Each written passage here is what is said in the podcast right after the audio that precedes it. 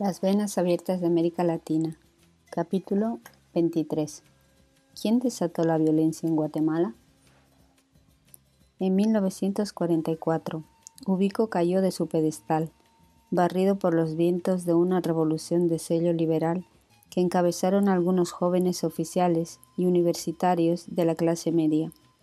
Juan José Arevalo, elegido presidente, puso en marcha un vigoroso plan de educación y dictó un nuevo código del trabajo para proteger a los obreros del campo y de las ciudades.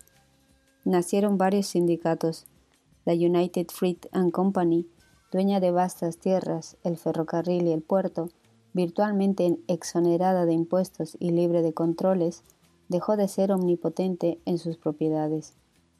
En 1951, en su discurso de despedida, Arevalo reveló que había debido sortear 32 conspiraciones financiadas por la empresa. El gobierno de Jacobo Arbenz continuó y profundizó el ciclo de reformas.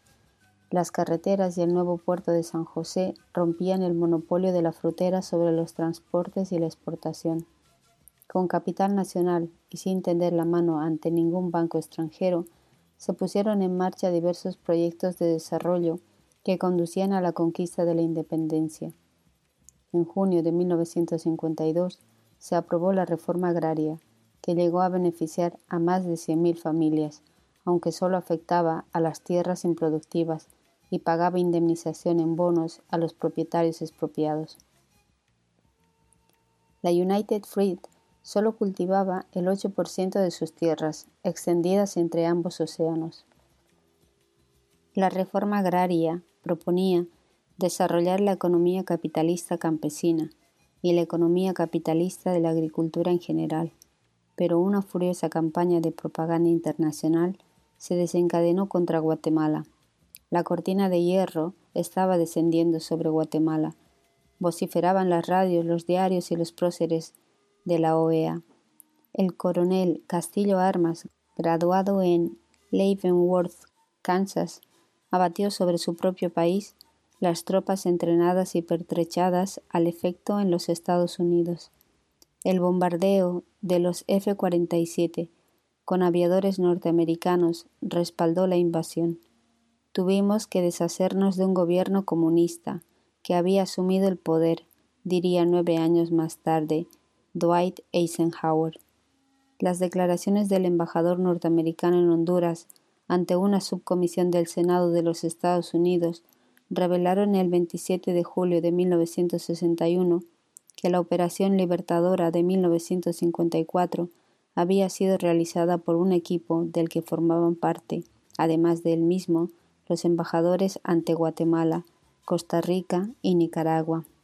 Allen Dulles, que en aquella época era un hombre número uno de la CIA, les había enviado telegramas de felicitación por la faena cumplida. Anteriormente, el bueno de Allen había integrado el directorio de la United Fruit and Company. Su sillón fue ocupado un año después de la invasión por otro directivo de la CIA, el general Walter Bedell Smith. Foster Dulles, hermano de Allen, se había encendido de impaciencia en la conferencia de la OEA, que dio el visto bueno a la expedición militar contra Guatemala. Casualmente, en sus escritorios de abogado habían sido redactados, en tiempos del dictador Ubico, los borradores de los contratos de la United Fruit.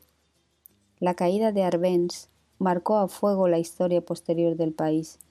Las mismas fuerzas que bombardearon la ciudad de Guatemala, Puerto Barrios y el puerto de San José al atardecer del 18 de junio de 1954 están hoy en el poder. Varias dictaduras feroces sucedieron a la intervención extranjera, incluyendo el periodo de Julio César Méndez Montenegro, entre 1966 y 1970, quien proporcionó a la dictadura el decorado de un régimen democrático. Méndez Montenegro había prometido una reforma agraria, pero se limitó a firmar la autorización para que los terratenientes portaran armas y las usaran. La reforma agraria de Arbenz había saltado en pedazos cuando Castillo Armas cumplió su misión devolviendo las tierras a la United Fruit y a los otros terratenientes expropiados. 1967 fue el peor de los años del ciclo de la violencia, inaugurado en 1954. Un sacerdote católico norteamericano, expulsado de Guatemala, el padre Thomas Melville, informaba al National Catholic Reporter en enero de 1968.